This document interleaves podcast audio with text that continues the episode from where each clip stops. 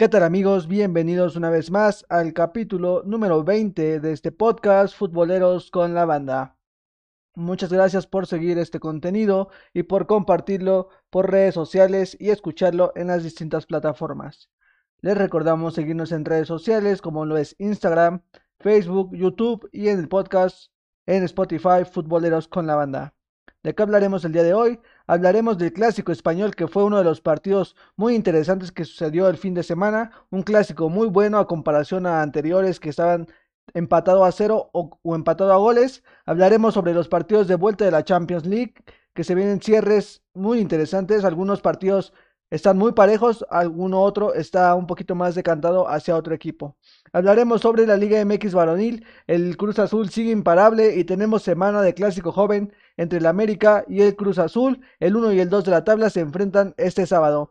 Y en la Liga MX femenil hubo amistosos eh, de la selección mayor y de la selección sub-20 dirigidas por Mónica Vergara y por Mari, Marigol y actualmente tenemos la jornada número 15 de la Liga MX femenil.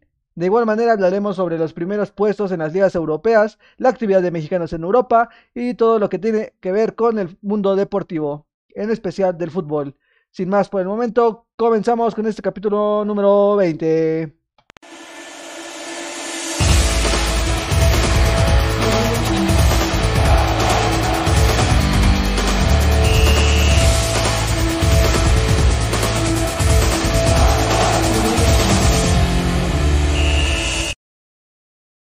Comenzamos. Lo primero que vamos a tocar es el tema del fútbol femenil. Recordemos que le vamos a dar espacio para darle difusión a este deporte en la rama femenil. La selección mayor femenil de la, del país, de México, tenía dos partidos amistosos contra Eslovaquia y España respectivamente. El 10 de abril se jugó el primer partido contra Eslovaquia y se juega el día martes 13 de abril el partido contra la selección de España. El primer partido contra Eslovaquia terminó empatado un marcador 0 por 0, no hubo nada para nadie, fue un partido pues muy parejo la verdad. En la alineación que lanzó la técnica Mónica Vergara podemos ver en la portería a Emilia Alvarado, Yaneli Farías en la defensa con Jocelyn Oregel, Reina Reyes, y Blanca Sierra. En el medio campo tenemos a Rebeca Bernal, Montserrat Hernández, Nicole Pérez y Stephanie Mayor. Y en la parte del ataque tenemos a Alicia Cervantes y Alison Fernández.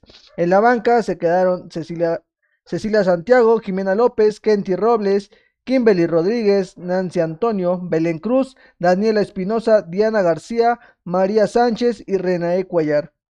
Creo que fue un partido muy bueno para probar a las que no son comúnmente titulares en ciertas posiciones y darle tal vez un tiempo de descanso y adaptación a las que puedan ser titulares en el partido contra España, que es el partido que va a estar más fuerte como tal. Es un rival muy duro el de España. Recordemos que hace tres años, cuatro, se enfrentaron en una final sub-17 y si el proceso se siguió adecuadamente, eh, ambas selecciones estarían se, eh, se, estarían enfrentando y viendo las caras nuevamente en este partido, pero ya en selección mayor. Y a mi parecer deben de ser los mismos nombres que se usaron en ese sub-17. Un partido que va a ser muy duro, el de España, que se juega el día martes a las 12 del día. Lo están pasando por televisión, por, por TUDN, para que igual disfruten de este partido que la verdad va a ser muy interesantísimo. España es uno de los rivales potencia en este fútbol femenil y México no se queda atrás. Eh, los últimos años lamentablemente no ha conseguido ciertos logros, pero ha sido un constante en competiciones tanto de mundial como de Juegos Olímpicos u otro torneo que se llegue a realizar en esta rama femenil. De igual manera, tuvimos un partido de la sub-20 de la selección mexicana que enfrentó a, a, ni más ni menos perdón, que a Brasil. Las dirigidas por Maribel Domínguez, la famosísima Marigol, histórica de la selección femenil, lanza el 11 con Natalia Acuña en la portería, Carol Bernal, Kimberly Guzmán, Daniela Monroy, Julieta Peralta, Noemi Granados, Hanna Gutiérrez, Maritza Maldonado, Alexandra Ramírez, Anet Vázquez y Denise Castro. En la banca se quedó Paola Manríquez, ex de Lobos, Celeste Espino, Alexandra Godínez, jugadora del pueblo femenil, María Canseco, Carol Cázares, Samantha López, Andrea Balcázar, Aileen Avilés Isabel Gutiérrez, Silvana Flores, Saraí Silvar, Alejandra Martínez, Carla Rodríguez, Natalia Mauleón y Edith Carmona. Este partido de igual manera terminó siendo un partido muy interesantísimo, bueno para que se fogueen las seleccionadas sub 17, que vean lo que es un rival fuerte, porque Brasil siempre ha sido un rival fuerte en todas sus categorías y en todas y en, ambas ramas, tanto varonil como femenil, y lamentablemente pierden 1 por 0, pero creo que es un partido de preparación y les ayuda muchísimo más para corregir de manera personal cada una de las jugadoras y como cuerpo técnico ver cuáles son las fallas que tiene su parado táctico y poder modificarlas y entrenarlas al momento de hacer su preparación ante los diversos encuentros. Por este motivo, la jornada número 15 del fútbol femenil inicia hasta el día viernes, se juega hasta el día viernes. ¿Y cuáles son los partidos que tenemos? Iniciamos con un partido muy interesantísimo, un partido de dos grandes del fútbol femenil, que es el Cruz Azul, que va a enfrentar a las Chivas Rayadas del Guadalajara, abriendo la jornada en la Noria. El sábado 17 de abril tenemos un Atlas del Guadalajara, un Atlas femenil, que va a enfrentar a un Necaxa femenil a las 11 de la mañana. El mismo sábado, igual a la misma hora, Mazatlán recibe al Pachuca. Y para cerrar la jornada del sábado, tenemos un, un, Pumas femenil que va a recibir a un Querétaro femenil. Eh, ya el lunes 19 de abril tenemos la cartelera más amplia, un Toluca que va a recibir a Santos, Monterrey que recibe al América, Juárez que recibe al Puebla, Tijuana que recibe a Tigres, y para cerrar la jornada, Juárez que recibe a la franja. Partidos, insisto, muy buenos, interesantísimos para cerrar esta jornada. Y veremos cómo va actualmente la tabla de posiciones en el fútbol femenil. La tabla de posiciones coloca a los Tigres, al Club Tigres Femenil, en la primera posición con 33 puntos. En segundo lugar, las Chivas Rayadas del Guadalajara con 30 puntos, empatado en tercer lugar con el Atlas mismo número de puntos. En cuarto lugar, Monterrey, que tiene 29 puntos. Quinto lugar, Pumas Femenil, que tiene 25 puntos. En sexto lugar, Pachuca Femenil. Séptimo, Toluca. En octavo, Cruz Azul. Y sorprendiendo a propios extraños, el América está fuera de puestos de liguilla. Actualmente, la goleadora de esta liga femenil es Alicia Cervantes, jugadora de las Chivas Rayadas del Guadalajara. Continuamos.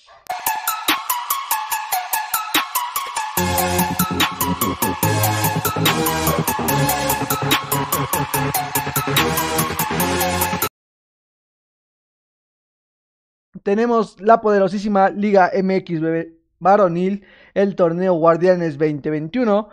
Se jugó la jornada número 14 del fútbol varonil en la Liga MX y se abrió con un partido entre el Necaxa y los Pumas. Un partido muy parejo, la verdad, que realmente los dos ofrecieron buen espectáculo, no hubo tantos goles, se definió solamente con un único tanto de Bigón al minuto 81, con un gran golpeo de balón, la verdad, fue un, un golpeo de balón impresionante por parte de Bigón, después de una asistencia de Dineno, que termina en las redes de la portería de los Rayos. Un, partido muy interesantísimo que le sabe a gloria a los Pumas porque realmente estaban complicándose su participación en la siguiente ronda y estos tres puntos le saben como gloria y lamentablemente los dirigidos por Guillermo Vázquez sufren su derrota en casa y los dirigidos por Lilini se llevan los tres puntos a la Ciudad de México. El siguiente partido fue entre los Bravos, los Bravos de Juárez y el Atlético San Luis, un Partido directo que valía más de tres puntos en el tema de la porcentual. los dirigidos por Poncho Sosa, el nuevo técnico que no tiene muchas jornadas que lo, que lo estrenaron, se termina llevando la victoria 2 por 1 contra el Atlético San Luis. Por parte de los Bravos de Juárez, al minuto 34, Darío Lescano por la vía penal abre el marcador y Contreras al 63 pone el 2 por 0 que aseguraba al parecer la victoria para los Bravos, pero Nico Ibáñez al 74 ponía a temblar a los Bravos, metiendo un gol de penal y acercándose un poco a los Bravos. Lamentablemente para el San Luis no les alcanza el tiempo y se terminan llevando la victoria 2 por 1 los Bravos, que mantienen o se están alejando poco a poco de la multa más cara que es la de los últimos puestos en la porcentual.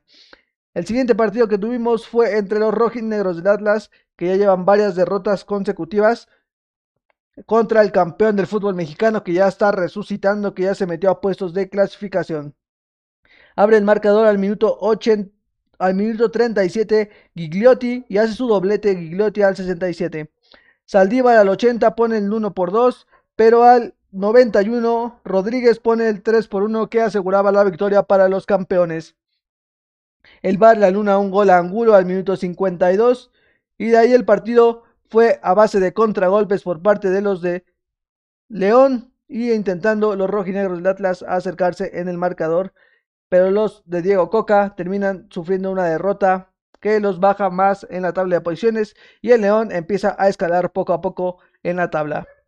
Un partido de los más interesantísimos que ya, que ya tuvimos en la Liga MX varonil, que se viene en la femenil, el Cruz Azul contra las Chivas Rayas del Guadalajara, un Cruz Azul que sigue jugando bien, sigue ganando, que es lo importante, y con un gol del cabecita Rodríguez, sigue con esa racha de victorias que lo catapulta y lo posiciona en el primer puesto de la Liga MX. Al 51, con el único tanto del mencionado Cabecita Rodríguez, se terminan llevando la victoria sobre unas chivas rayadas que no tienen ni pies ni cabeza, están fuera de puestos de liguilla. El técnico casi casi ya dijo córranme, no lo van a correr al parecer. Y yo creo que deben de pensar en el siguiente torneo deben de buscar nuevo técnico porque no creo que sigan con ese técnico, deben de buscar hacer limpia en el plantel y buscar ciertos refuerzos a, no a punta de billetazos, sino ver ser más estratégicos en las posiciones que les hacen falta y este torneo como tal ya darlo por perdido. De ahí tenemos el último partido para cerrar la jornada del día sábado, el Tigres que recibió a las Águilas del América en el Volcán. Al minuto 6, una distracción total de la defensa de los felinos hace que Roger Martínez anote el primer tanto que, lo pone en el marcador, que sube al marcador, poniendo el 1 por 0. Al segundo, el segundo tanto fue por parte de Pedro Aquino, un golazo, un golpeo de balón impresionante. Al 55 pone el 2 por 0 que aplastaba a los Tigres en un partido muy complicado para los dirigidos por el Tuca Ferretti. Ya el minuto 63, después de una jugada a balón parado por parte de los Tigres, Diego Reyes en la nariz de Guillermo Ochoa anota el 1 por 2 que acercaba a los Tigres para conseguir este empate por lo menos. Anteriormente ya había sido expulsado al 57 Carlos Salcedo por doble tarjeta amarilla. Y al minuto 69 anota el 3 por 1 Roger Martínez para asegurar la victoria de los americanistas. Al minuto 71 se va expulsado el segundo de los Tigres y es Rafael Carioca por una jugada temeraria con una plancha muy fuerte contra jugador de las Águilas del América. Lamentable de los Tigres que están teniendo un temporadón muy malo. La verdad, después del Mundial de Clubes no han reaccionado y parece que se quedaron en Qatar. También es importante mencionar que durante el partido ya había afición, como en varios encuentros, pero lo curioso es que uno de los aficionados empezó a reclamarle al Tuca y a gritarle desde la tribuna que metiera a ciertos jugadores que estaban en la banca. Por tal motivo, al parecer, la seguridad del estadio decide sacarlo del inmueble Gracias a las redes sociales se ven videos en, el cual él explica que solamente gritó y que quería que metieran a Leo Fernández, pero que al parecer al Tuca Ferretti o a la directiva le molestó este tipo de protestas y lo terminan sacando del estadio. Días, días después, horas después, la directiva o la cuenta de Facebook de Tigres manda un mensaje que iban a checar estas situaciones para que no se volvieran a repetir. Pero bueno, ya lo hicieron y quedan como el equipo que son un equipo chico. La jornada del día domingo tuvo tres encuentros. El Toluca recibió a los Rayados de Monterrey. Los dirigidos por Hernán Cristante recibieron el Nemesio 10. A los dirigidos por el Vasco Aguirre, los Rayados. Al minuto 51, Sebastián Vegas anota un gol con un golpeo de balón muy bueno desde fuera del área que termina poniendo el 1 por 0 al minuto 51. Al 63, después de una jugada muy buena, Maxi Mesa coloca el 2 por 0 en la pizarra.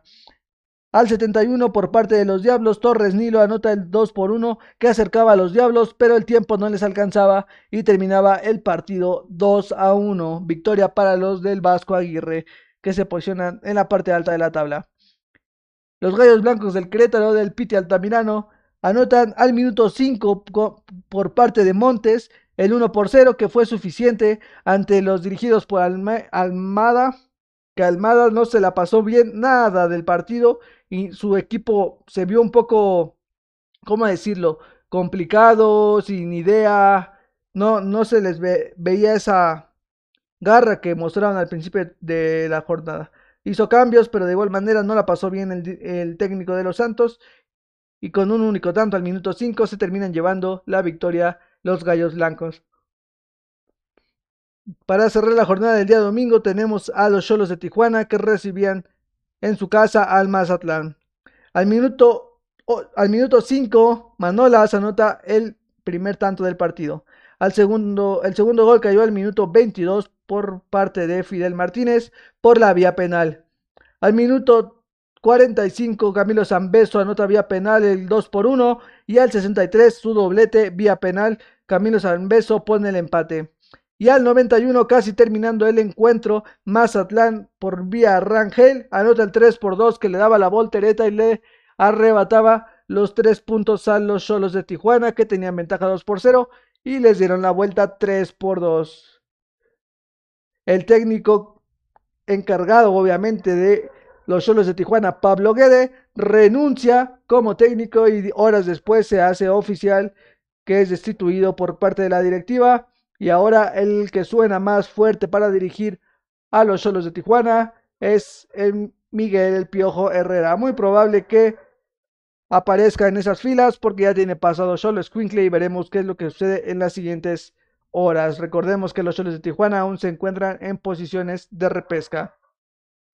Y para cerrar la jornada, el día de hoy, lunes 12 de abril a las 9 de la, a las 9 de la noche, el Pachuca recibe en la Bellairosa a la Franja del Puebla que si llegan a ganar la franja se cuela en los primeros cuatro y consigue su pase directo a la siguiente ronda que se brincaría el repechaje y pasaría directo a los cuartos de final. Creo que es sorprendente lo que está haciendo el Puebla, demostrando que tiene un buen plantel, demostrando que tiene un plantel con garras, sin mucho nombre y con muchos hombres, y que el técnico Nicolás Larcamón le está dando una nueva cara a este Puebla que suma y suma puntos y sube y sube en la tabla de posiciones.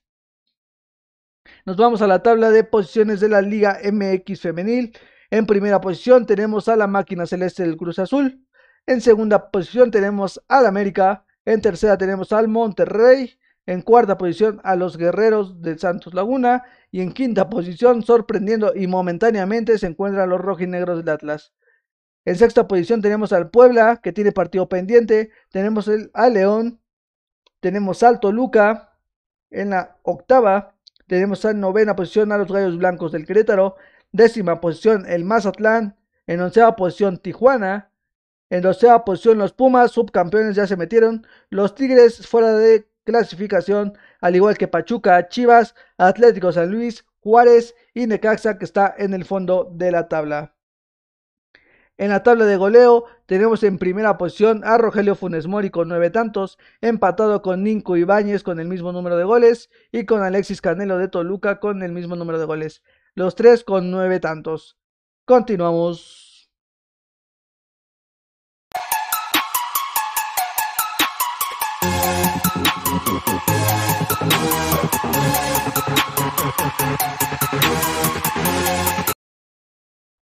¿Qué partidos tenemos para la jornada número 15 del fútbol mexicano? Abre el día viernes en el viernes botanero, Necaxa contra Gallos Blancos del Querétaro, Mazatlán contra Atlas. El día sábado, Atlético San Luis contra el Puebla, Chivas contra Tijuana. El día sábado 9 de la noche tenemos el clásico joven en el Estadio Azteca, América de local contra Cruz Azul. El día domingo tenemos Pumas contra Tigres, Santos contra Toluca, Monterrey contra Pachuca y el día lunes se cierra la jornada con León contra Juárez. Ahora sí, continuamos.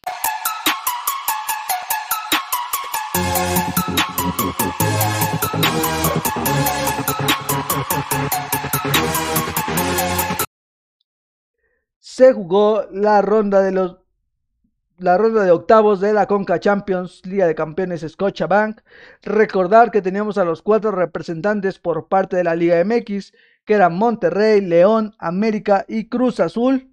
El primero en jugar fue el Cruz Azul, que enfrentó al Alcaché de Haití, si no me equivoco, un partido que termina empatado a cero goles, nada para nadie, un Cruz Azul que usó un plantel totalmente alternativo y termina empatando 0 por 0 contra el equipo de Haití. El equipo de Haití que no tenía recursos para visitar la Ciudad de México en la, vuelta, le prestó la CONCACAF y estará enfrentando al Cruz Azul el 13 de abril a las 9 de la noche. El siguiente equipo fue León, los Panzas Verdes de León, que terminan empatando uno por uno contra el Toronto. Reparten unidades, bueno, quedan, quedan tablas por así decirlo. Y el día 14 de abril a las 5 de la tarde, el León visita al Toronto para definir esta llave en la Conca Champions. El América visitó al Olimpia el 7 de abril con un marcador de 2 por 1. Se termina llevando la victoria del América y el 14 de abril recibe en el Azteca al Olimpia para definir esta llave. El último y el que aseguró de manera más contundente la victoria fueron los Rayados del Monterrey que le ganaron 3 por 0 al Atlético Pantoja. Y el Atlético Pantoja el día 15 de abril visita el Titán de Acero en Monterrey Nuevo León para definir este partido que estará muy complicado que le dé la vuelta y que es muy probable que pase a la siguiente ronda los Rayados del Monterrey. Continuamos.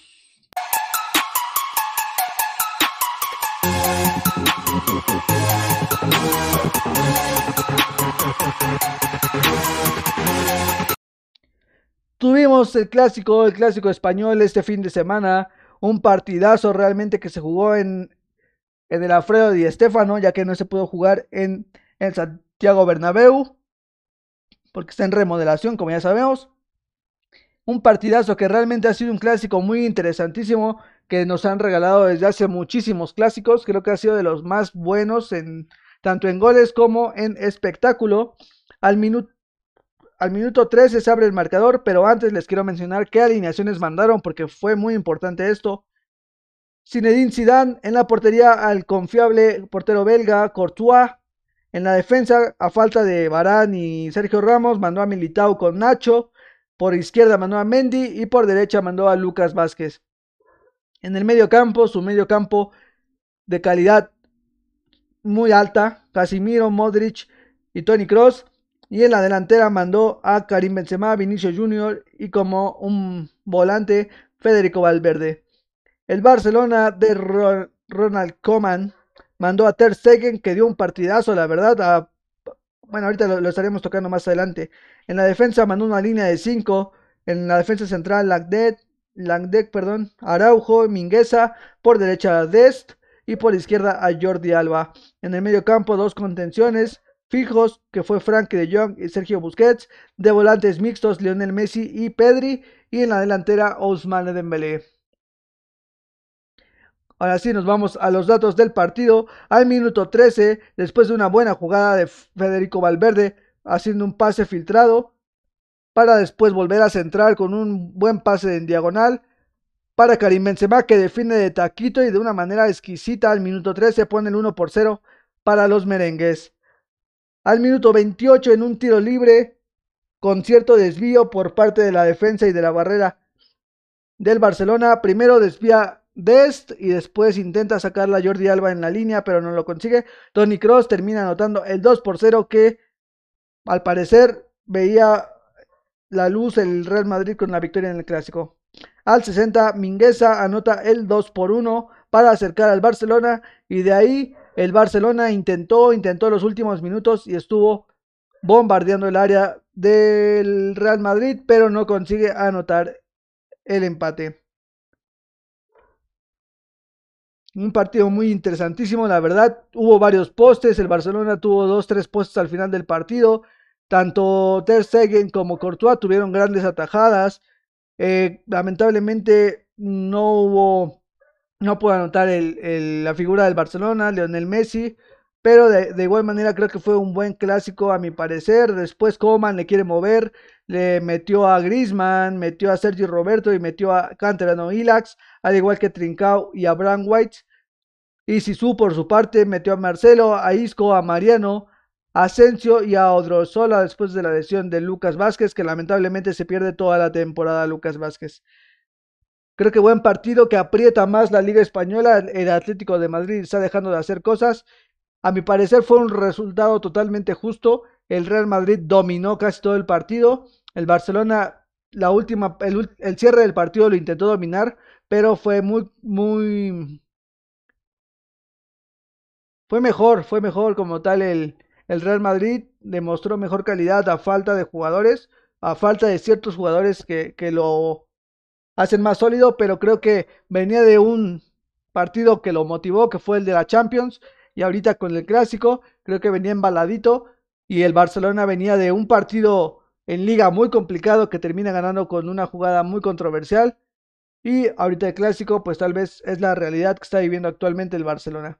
Grandísimo clásico que se jugó en Tafredo de Estefano. Continuamos.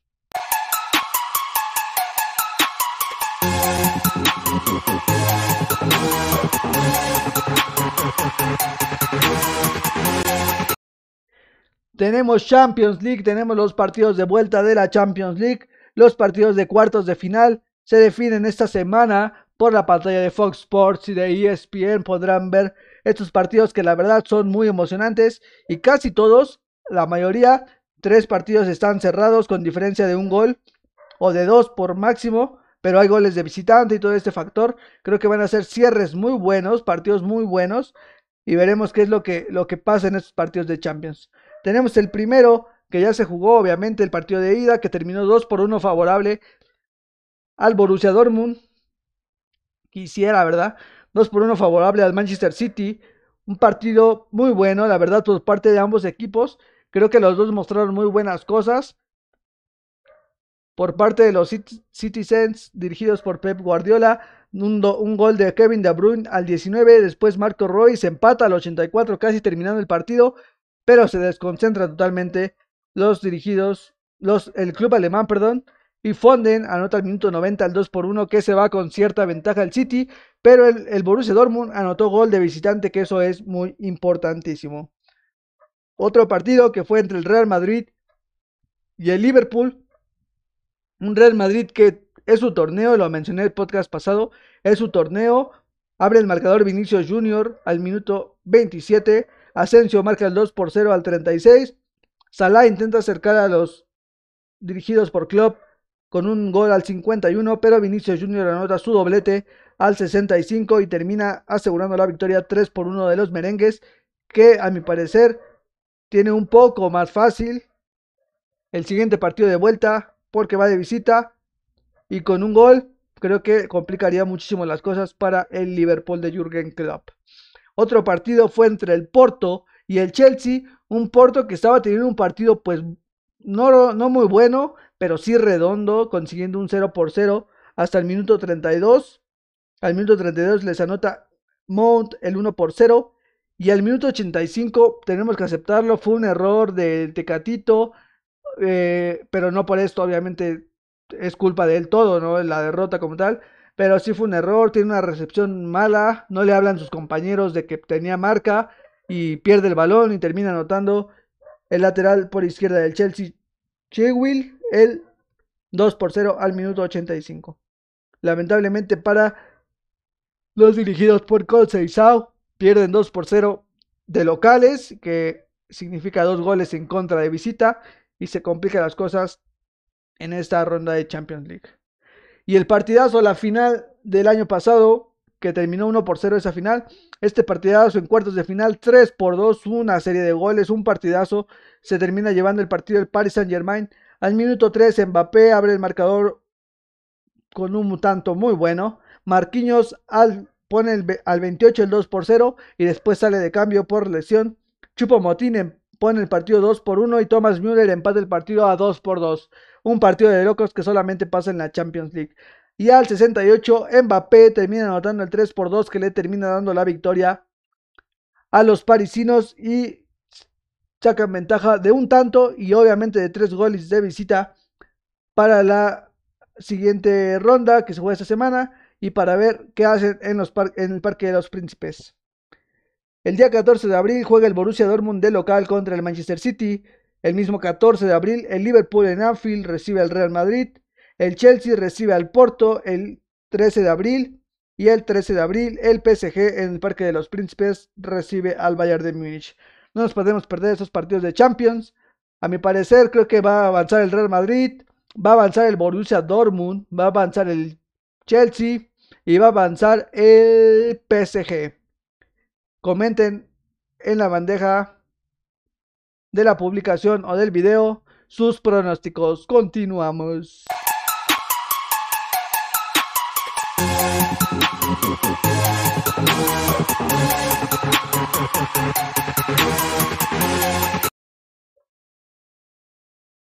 Tuvimos los cuartos de la Europa League de igual manera. El Villarreal le ganó al Dinamo de Kiev 1 por 0. La Roma le gana 2 por 1 de visita al Ajax de Edson Álvarez. El Granada pierde 2 por 0 contra el Manchester United.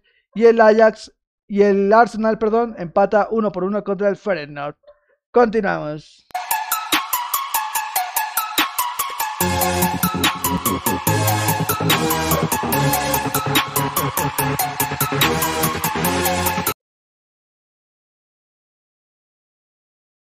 Y estamos con las ligas europeas más importantes de ese continente. Empezamos con la Premier League que tuvimos en la jornada número 31 de la Premier League.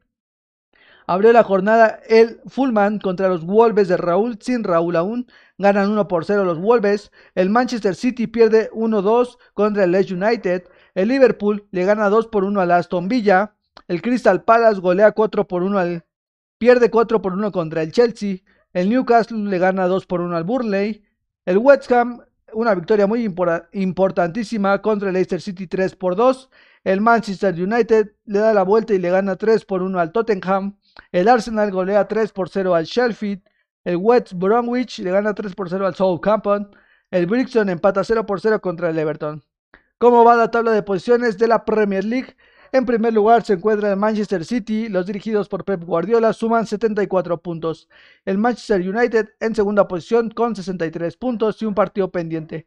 En tercera posición el Leicester City con 56 puntos y un partido pendiente. El West Ham, la sorpresa de la Premier League, con 55 puntos en la cuarta posición. El Chelsea en la quinta posición en puestos europeos. Fuera de puestos europeos, pero aún con posibilidades, se encuentra el Liverpool, el Tottenham y hasta posiblemente el Everton. El actual goleador de esta liga de la Premier League es Harry Kane, que suma actualmente 19 anotaciones. Nos brincamos de la Liga Europea de la Premier League, nos vamos a la Europea de la Liga Española. Se jugó la jornada número 30 del fútbol español. Abrió la jornada el día viernes el Huesca que le gana 3 por 1 al Elche. El Cádiz que le gana 1 por 0 al Getafe. El Atlético de Bilbao empata 0 por 0 con el Alavés. El Levante 1 por 0 contra el Eibar. El clásico que ya mencionamos hace rato 2 por 1 el Real Madrid sobre el Barcelona. El Villarreal pierde 2 por 1 contra el Osasuna. El Valencia empata 2 por 2 contra la Real Sociedad. El Granada le gana 2 por 1 al Real Valladolid. El Betis le saca puntos al Atlético de Madrid.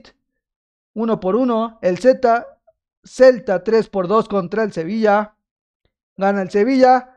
¿Y cómo va la tabla de posiciones en este cierre frenético de la Liga Española?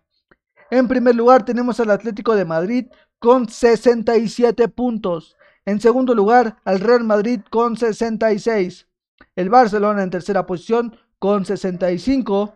En cuarta posición el Sevilla con 61. La Real Sociedad con 47 el Real Betis con 47. Son los seis que se encuentran en puestos europeos. ¿Cómo viene el cierre? ¿Quiénes todavía están en posibilidades de ser campeones? Solamente hay dos puntos de diferencia del primero al tercer lugar. Todos con partidos completos. Y si puede el Sevilla prender la veladora, hasta ellos se pueden meter ahí en las posibilidades de escalar posiciones. Vienen partidos importantes, partidos duros para los tres primeros. Algunos todavía enfrentan al Valencia, todavía enfrentan al Atlético de Bilbao. El Atlético todavía visita al Barcelona, si no me equivoco, o al revés, pero hay enfrentamiento directo. Todavía tienen a un, a un Celta, a un Betis que les puede sacar puntos y creo que van a ser los, los partidos importantes en los cuales se va a definir esta liga. Yo creo que hasta la última jornada se va a definir la liga y vamos a ver los partidos al mismo tiempo para que no vaya a haber chanchullo como puede pasar, ¿no? Veremos qué es lo que sucede en esta liga española, que es la que está más apretada de todas y la que nos pone la liga color de hormiga. El actual goleador de esta liga española es Lionel Messi con 23 goles, seguido de Gerard Moreno y de Luis Suárez con 19 ambos jugadores. Nos vamos a la Bundesliga. Al parecer pensábamos que Leipzig le podía hacer competencia al Bayern de Múnich y así van hasta la jornada 26, 27 aproximadamente. Esta jornada 28 se abrió el viernes 4 de abril. El Arminia le ganó 1 por 0 al Freiburg. El Bayern Múnich dejó vivo 1 por 1 al Unión Berlín. El Eintracht Frankfurt gana 3, 4 por 3 contra el Wolfsburg. El Hertha empata 2 por 2 contra el Borussia Mönchengladbach. El Leipzig gana 4 por 1 contra el Werder Bremen. El Stuttgart pierde 3 por 2 contra el Borussia Dortmund. El Schalke empata 1 por, gana 1 por 0 contra el Augsburg. El Lyon pierde 3 por 2 contra el Mainz. Y el Hoffenheim empata 0 por 0 contra el Bayer Leverkusen. Como va la tabla de posiciones, coloca en primer puesto al Bayern de Múnich que suma 65 puntos. En segunda posición, el Leipzig con 60 puntos. En tercera, el Wolfsburg con 53. En cuarta, con 54, perdón. En cuarta, el Frankfurt con 53. En quinta, el Borussia Dortmund con 46 y el Leverkusen en sexta posición con 44. Lamentable do del Schalke 04 que sigue en el fondo solamente con 13 puntos, asegurando posiblemente su descenso. Actualmente y descomunal lo que está haciendo Robert Lewandowski con 35 goles, es el actual goleador de la liga alemana. Nos vamos con la liga italiana en la que está Cristiano Ronaldo como actual goleador de esta liga cuáles partidos tuvimos en la jornada número 30 que empezó el 10 de abril. El Spezia le gana 3 por 2 al Cutrone. El Parma pierde 1-3 contra el Milan. El Unidense pierde 1 por 0 contra el Torino. El Inter gana 1 por 0 contra el Cagliari. La Juventus gana 3 por 1 contra el Genoa. El Ellas Verona pierde 1 por 0 contra el Lazio. La Sampdoria pierde 2 por 0 contra el Napoli. La Roma le gana 1 por 0 al Bologna. La Fiorentina pierde 2 a 3 contra el Atalanta y el Benevento pierde por la mínima contra Sassuolo. ¿Cómo va la tabla de posiciones de la liga italiana? En primer puesto tenemos al Inter de Milán con 74 puntos. 9 puntos abajo tenemos al Milan con 63, la Juventus con 62, el Atalanta con 61, el Napoli con 59, la Lazio con 55. Son los primeros seis que se encuentran en puestos europeos. Como mencioné anteriormente, el actual goleador de esta liga italiana es Cristiano Ronaldo con 25 goles. En segunda posición Lukaku y en tercera Luis Muriel. Continuamos.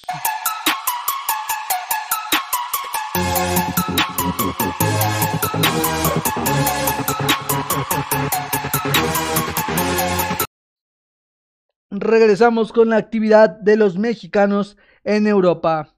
Empezamos con Héctor Herrera, que fue titular en el enfrentamiento entre el Atlético de Madrid y el Real Betis Balompié, que termina empatado uno por uno.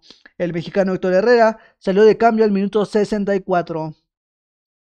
De igual manera, en el mismo juego, el Real Betis Balompié tenía en la banca a Diego Laines, que le ingresó al minuto 75. Casi anota el gol de la victoria para los béticos, pero Oblak reaccionó de buena manera. Andrés Guardado se encuentra lesionado. El Porto tuvo actividad en su liga, victoria 2 por 0 por parte del Porto contra el Tondela. Jesús Corona jugó 86 minutos y salió de cambio. El Napoli tuvo actividad y ganó 2 por 0 en la liga italiana. El mexicano Irving Lozano salió en minuto 74, entró al minuto 74 de cambio, al 78 fue amonestado. El Ajax de Edson Álvarez ganó 1 por 0 en la liga holandesa. El mexicano jugó de contención y jugó los 90 minutos. Ulises Dávila, recordemos que lo pueden ver en pantalla al lado izquierda de Laines. Es el mexicano Ulises Dávila que ya tiene 29 años y actualmente está en el Wellington Phoenix. Ganó 3 por 2 contra el Western United y el mexicano Ulises Dávila anotó un tanto en la victoria de su equipo. Actualmente juega en la Liga Australiana. El mexicano Ismael Ismael Gobea, Omar Gobea, perdió 2 por 0, 4 por 2, perdón, y jugó los 90 minutos. Para cerrar la actividad de los mexicanos en Europa, Arteaga jugó los 90 minutos en la victoria importantísima en la Liga Belga, que fue una goleada 4 por 0 del Genk contra el Day. Esta victoria los posiciona en playoff para competir por un puesto en Champions League. Jugó los 90 minutos y sigue siendo un titular indiscutible.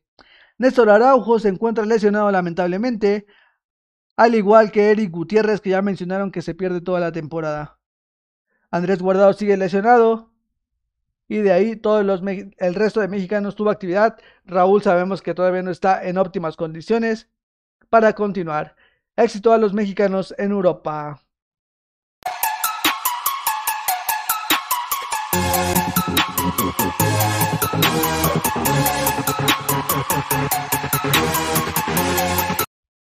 Cerramos el capítulo de hoy. Interesantísimo lo que sucedió esta semana en el fútbol de todo el mundo. Tuvimos el clásico español que fue un partidazo, ya hacía falta un partidazo de este tipo. El clásico fue merengue.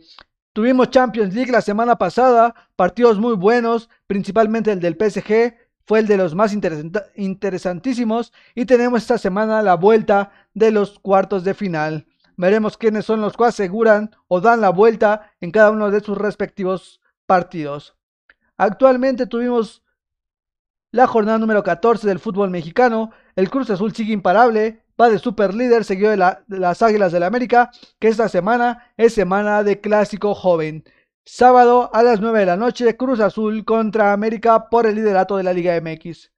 En la Liga MX femenil, los Tigres, el Tigres femenil va de super líder. Esta semana no hubo actividad a media semana porque hubo partidos de la selección femenil mayor y de la sub-20, pero el día viernes se reanuda la actividad de la jornada número 15 del fútbol femenil. La Premier League posiciona al Manchester City como el candidato a conseguir el título. En la Liga Española, el Atlético de Madrid va de líder, pero tendremos un cierre espectacular entre el Atlético de Madrid, Real Madrid y Barcelona para llevarse la liga. En la Bundesliga, con una diferencia de 5 puntos, el Bayern de Múnich se decanta o se encamina para ser el campeón nuevamente. En la Serie A, el Inter de Milán se empieza a despegar del Milan, su más cercano perseguidor, y apunta a conseguir el Scudetto. En la Premier League, el actual goleador es Harry Kane. Messi en la Liga Española, Robert Lewandowski en la Alemana y Cristiano Ronaldo en la Serie A. En la Liga MX varonil, el actual goleador, empatado con otros dos jugadores, es Rogelio Funes Mori con Alexis Canelo y Nico Ibáñez. En la Liga MX femenil se encuentra Alicia Cervantes de las Chivas. Muchas gracias por escucharnos en el capítulo de hoy, el capítulo número 20. Recuerden compartirnos con la gente que le guste el deporte, con la gente que le guste el fútbol y déjenos sus comentarios, sus pronósticos para la Champions League. Muchas gracias y hasta la próxima.